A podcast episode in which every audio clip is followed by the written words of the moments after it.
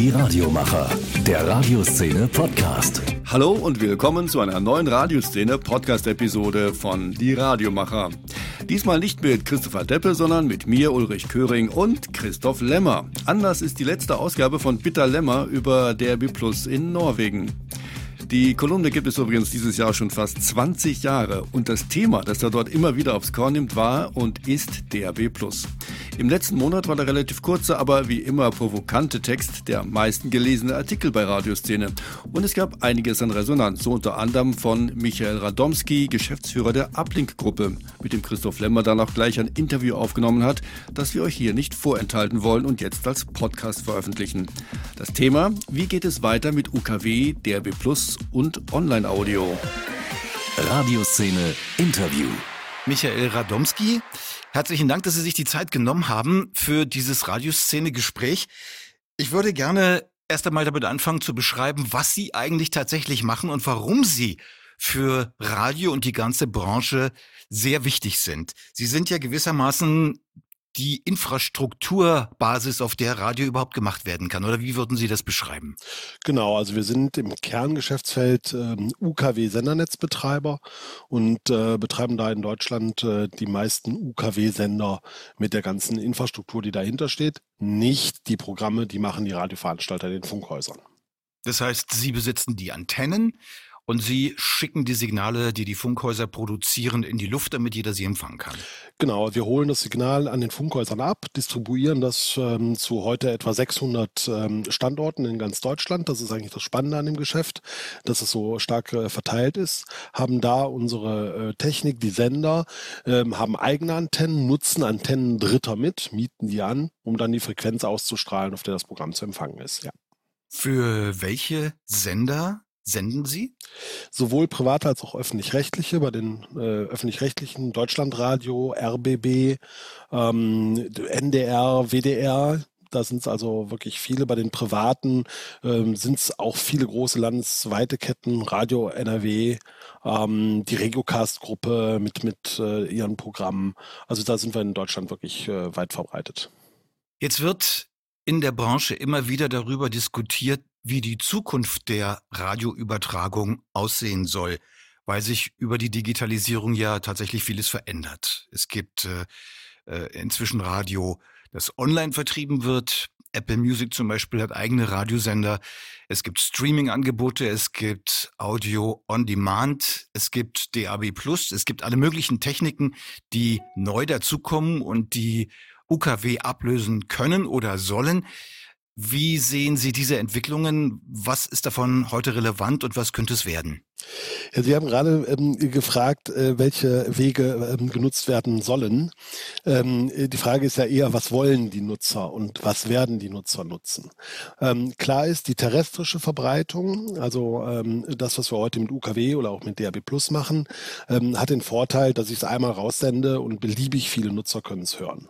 der Nachteil ist... Dieses sogenannte Point-to-Multipoint. Genau, richtig. Das, äh, also das fassen wir unter Terrestrik zusammen. Ähm, das hat einen großen Nachteil, ich habe keinen Rückkanal. Ähm, das habe ich bei einer Zeitung auch nicht. Und genau deshalb haben, äh, hat eine Zeitung, eine Tageszeitung ein Problem mit ähm, Online-Wegen, ähm, weil die viel schneller sind und ähm, insbesondere aber auch einen Rückkanal haben. Das heißt, der Nutzer kann interagieren. Ähm, und das haben wir bei Radio, bei terrestrischem Radio nicht. Deshalb sind Online-Wege natürlich langfristig super spannend, weil ich dort direkt mit dem Nutzer interagieren kann, dessen Wünsche aufnehmen kann, dessen Verhalten antizipieren kann. Wie Kommentare, Chats etc sein Profil. Also wir haben natürlich immer ein Datenschutzthema, wenn wir darüber sprechen. Das ist aber so ein spezielles deutsches äh, Fragestellung. Ähm, aber ich kann den Nutzer ja wirklich sehr, sehr individuell bestimmen und kann dann automatisiert darauf reagieren. Bei Broadcast schicke ich es einmal raus und hoffe, dass die Masse der Nutzer es gut finden. Jetzt hat Online aber den Nachteil, den äh, UKW nicht hat. Es ist kein Point-to-Multipoint, sondern ein Point-to-Point. Das bedeutet, man muss für jeden einzelnen Nutzer, Hörer, Teilnehmer, Kunden einen extra Kanal öffnen. Das bedeutet wiederum, je mehr Hörer ein Sender hat, desto höher wären die Übertragungskosten. Richtig verstanden? Das ist in der Theorie richtig. Das war auch mal ein Thema. Heutzutage ist ähm, Bandbreite nicht mehr so teuer oder so rar, wie es vielleicht vor 10, 20 Jahren war. Und insbesondere Audio nutzt auch eine ganz geringe Bandbreite nur. Also bei Video, bei Fernseh, da haben Sie vollkommen recht. Da ist das noch ein Thema.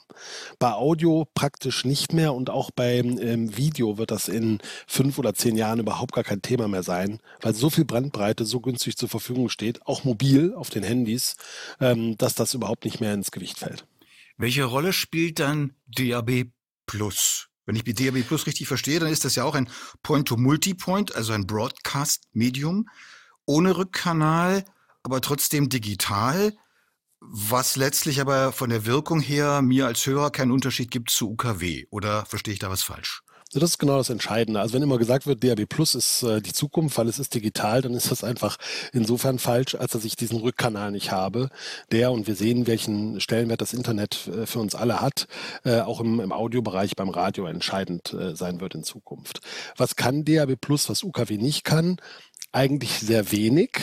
Ähm, alle Vorteile, die da mal herausgestellt werden, sind nicht entscheidend für den Nutzer. Und das ist auch das Problem, warum die Nutzer bei DAB Plus nicht von selber sagen, oh, das ist ja viel besser als beispielsweise UKW.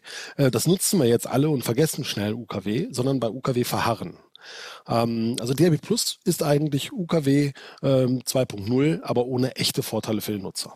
Übertragen Sie Radio auch über DAB Plus? Also haben Sie auch DAB Plus Infrastruktur, die Sie an Radiosender geben? Genau, machen wir. Betreiben wir in mittlerweile drei Bundesländern.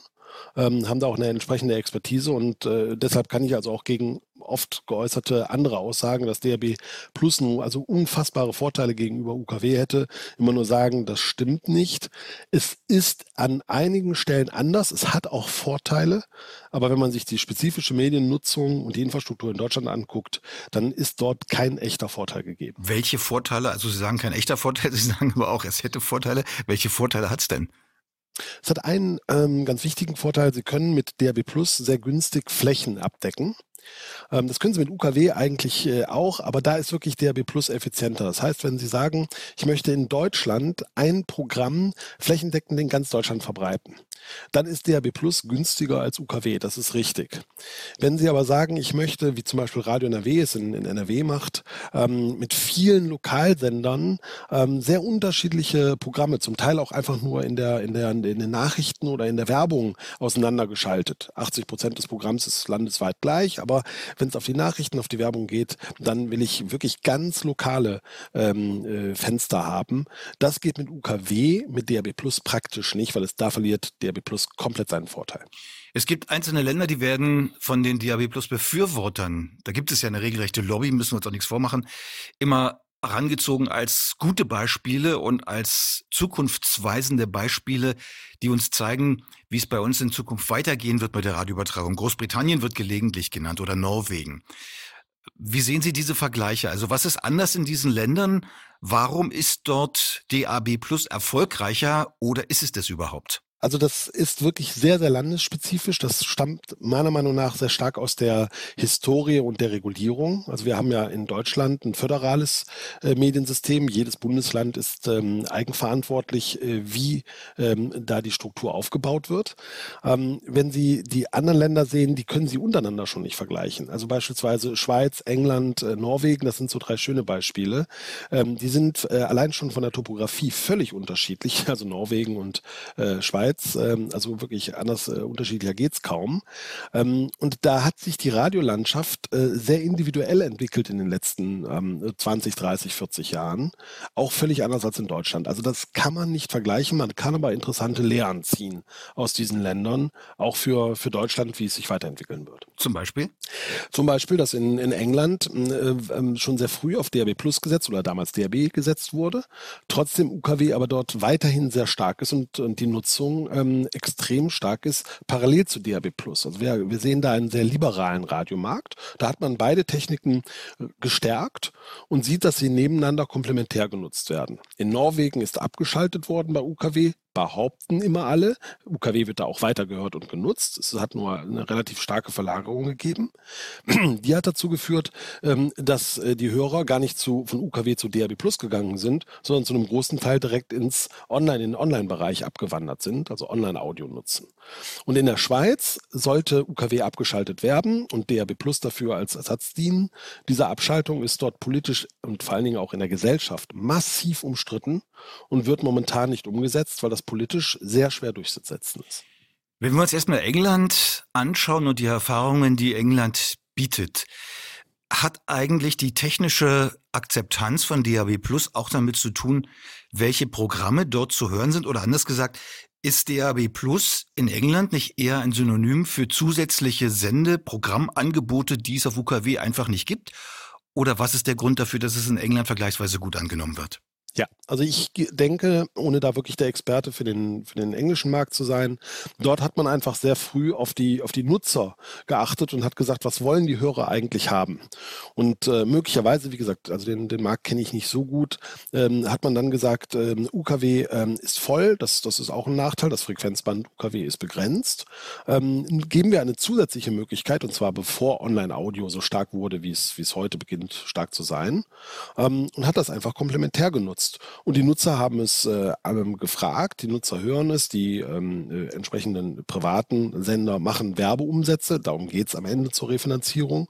Ähm, und alle sind glücklich. Also da hat man einfach einen Markt, der sich selbst entwickelt hat, aus Sicht der Hörer genutzt.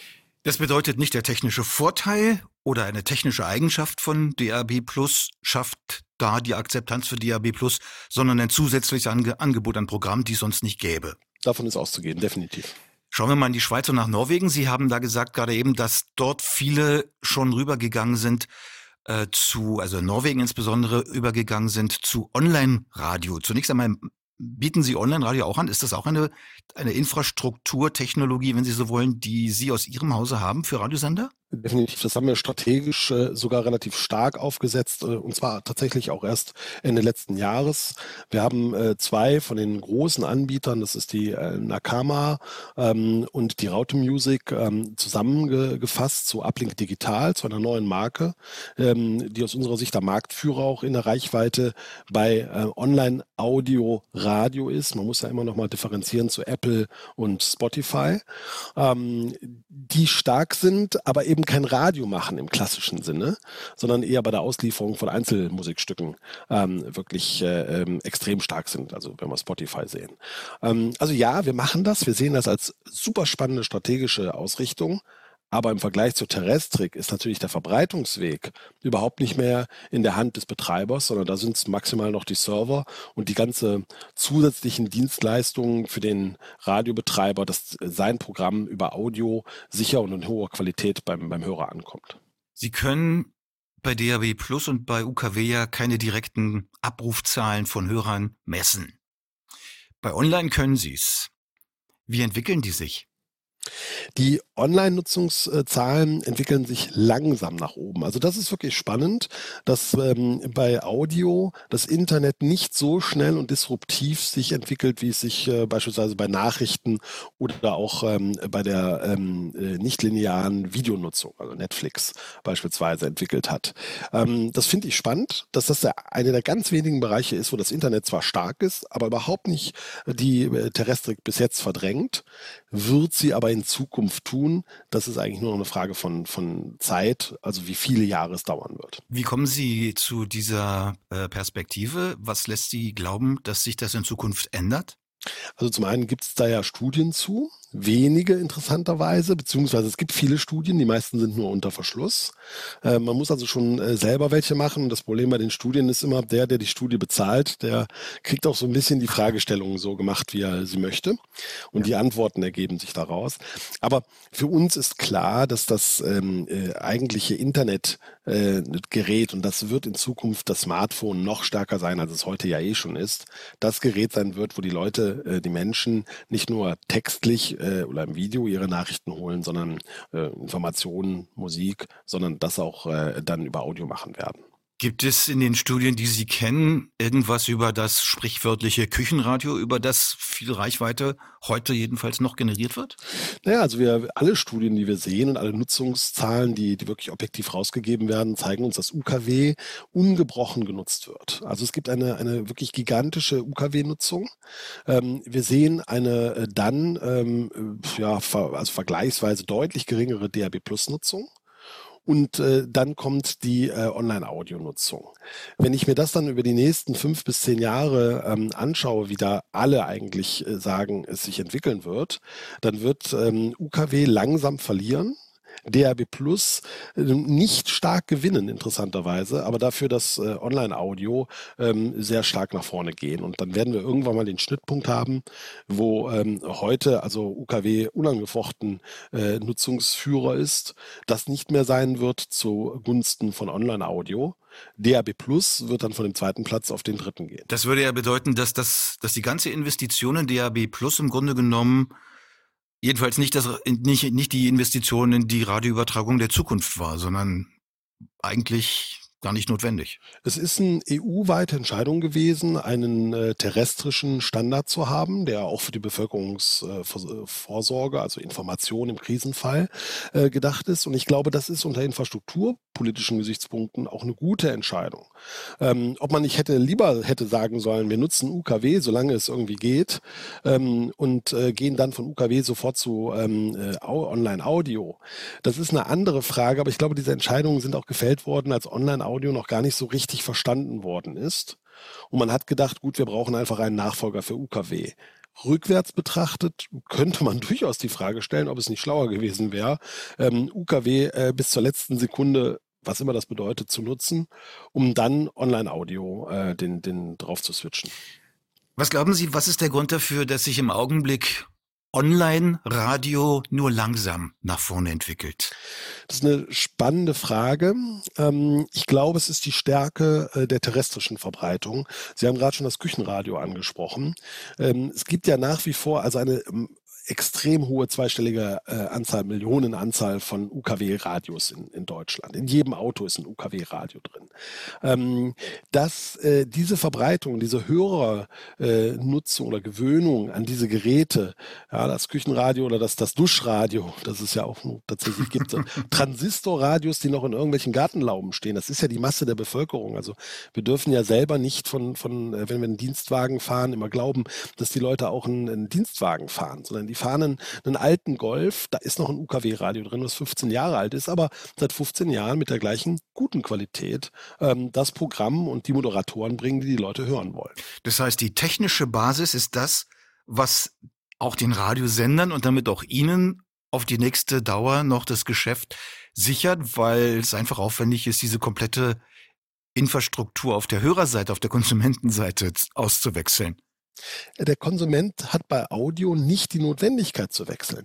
Der, der Konsument wechselt gerade von seinem dummen Fernseher, das ist schon vor vielen Jahren passiert, zu Smart TVs, weil er ähm, nonlineare ähm, Inhalte wie, wie Netflix schauen will. Aber bei Audio, ähm, wo ist, warum soll ich mich bewegen, wenn ich meinen Lieblingssender sowohl über UKW, da habe ich fünf laufende Radios, ähm, als auch über DAB Plus, als auch über Online-Audio hören kann? Da bleibe ich einfach bei meinem UKW UKW-Radio, bis das kaputt geht. Oder, wie es zuletzt passiert ist, mich jemand zwingt, mein UKW-Radio im Auto ähm, auch zwingend mit einem DAB-Plus-Gerät zu koppeln. Also Regulatorik ist da der, äh, der, die spannende Frage. Die Nutzer bleiben ganz offensichtlich in ihrem Nutzungsverhalten und auf ihrer technischen Basis stehen. Wenn wir von der Hardware-Ausstattung der Hörer ausgehen und das weiterdenken, welche Rolle spielt die Verbreitung von Handys? Ja, langfristig äh, wahrscheinlich eine relativ große, weil ähm, mit den Smartphones und wenn Sie mal schauen, wofür wir unsere Handys, mit denen wir eigentlich nur telefonieren wollten, heute nutzen, dann ist das ja mehr als Textnachrichten, sondern das ist Banking, ähm, das ist das Buchen von, von sämtlichen ÖPNV oder sonstigen ähm, Wegen. Ähm, also da wird Audio automatisch auch ähm, äh, drüber laufen. Aber wie gesagt, interessanterweise ist das der einzige Weg, der derzeit von den Zahlen noch wirklich sehr, sehr defensiv sich digitalisiert. Woran liegt das Ihrer Meinung nach? Ich habe so, so, so, so ähnlich schon mal reingefragt, bin aber noch nicht ganz zufrieden mit dem Resultat. weil es ja sich, wenn ich jetzt mal sehr einfach nur von der Konsumentenseite ausgehe und mir überlege, wie ich mich da verhalte, es wäre ja ganz simpel, das Handy einfach auch nur als Radiogerät zu benutzen. Und trotzdem tun es viele nicht und ich auch selten. Meine Gründe sind meistens die, dass das Netz nicht funktioniert. Das ist ein Thema. Also Sie, Sie, haben auch vorhin gesagt, natürlich gibt es viele Nutzer noch, die begrenzte Datenvolumen haben und dabei bei jedem Megabyte schauen, ähm, äh, ob sie es nutzen oder nicht. Die wollen einfach aktiv noch nicht Audio übers Handy nutzen. Das ist denen tatsächlich aus ihrer Sicht noch zu teuer.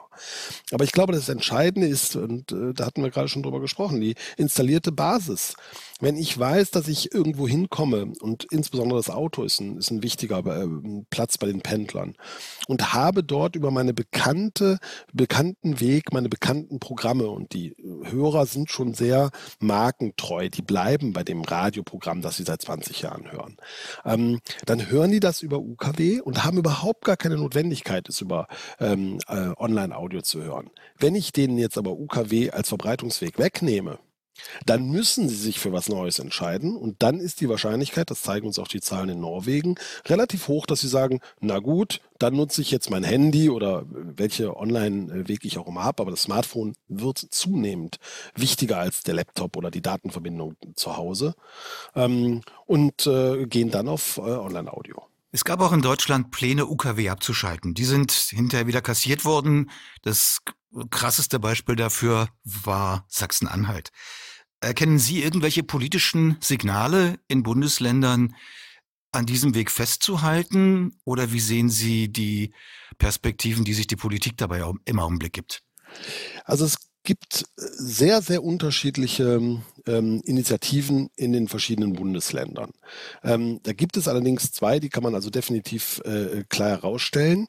Das ist einmal Bayern ähm, wo eine, eine sehr starke DAB Plus ähm, äh, Initiative gefahren wird und gesagt wird, wir wollen eigentlich UKW gar nicht mehr so unbedingt, also auch von der Politik her, allerdings immer weniger von der aktiven äh, Politik als den Parteien, als vielmehr dem Regulierer, das sind ja die Landesmedienanstalten in der Regel.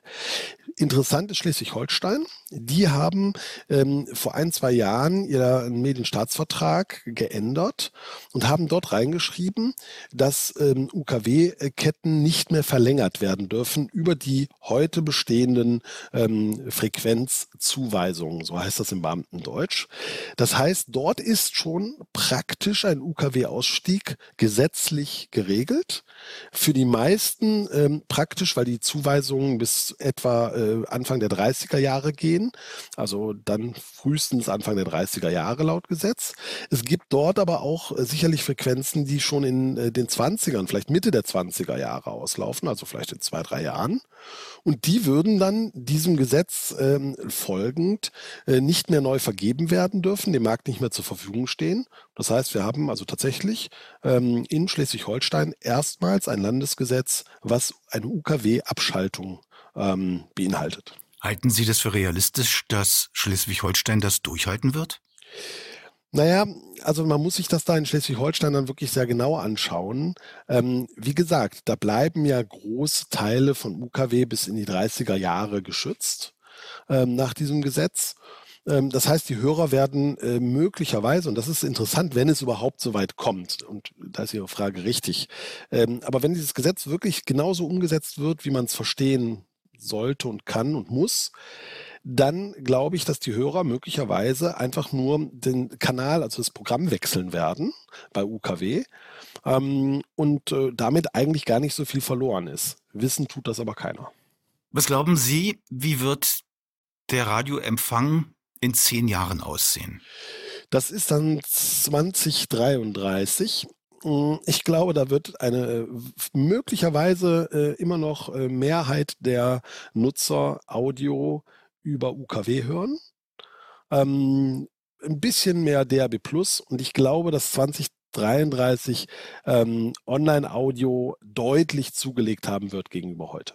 Und wenn Sie dann die Entwicklung weiter versuchen zu antizipieren, wird sich der Zuwachs von Online beschleunigt haben oder wird es irgendwie linear vorangehen? Nein, also es wird irgendwann mal einen Tipping Point geben. Das ist natürlich jetzt Glaskugel. Ähm, aber das, was, was mir äh, Menschen sagen, die sich äh, noch intensiver mit dem Thema auseinandersetzen, als ich es strategisch tue, sagen, es gibt irgendwann mal diesen, diesen Tipping Point, ähm, wo das Ganze dann, dann kippt, wo also sich die Entwicklung dann einfach äh, deutlich beschleunigt. Das kann Ende der 20er sein, das kann Anfang der 30er sein, das kann vielleicht auch erst Mitte, Ende der 30er sein. Ähm, spannender ist eigentlich die Frage, ähm, wird in der Regulierung vorher, so wie in Schleswig-Holstein, ähm, irgendetwas getan, was den Markt halt einfach beschleunigt in seiner Entwicklung? Ähm, wenn das nicht passiert, würde ich mal Best Guess, also einfach mal in die Glaskugel geschaut, sagen, Anfang bis Mitte der 30er werden wir da deutliche Verschiebungen sehen. Vorher eigentlich gar nicht so dramatisch. Michael Radomski, ich bedanke mich ganz herzlich für das Gespräch. Das war sehr interessant. Dankeschön. Tschüss. Die Radiomacher, der Radioszene Podcast. Sag uns deine Meinung. Podcast at radioszene.de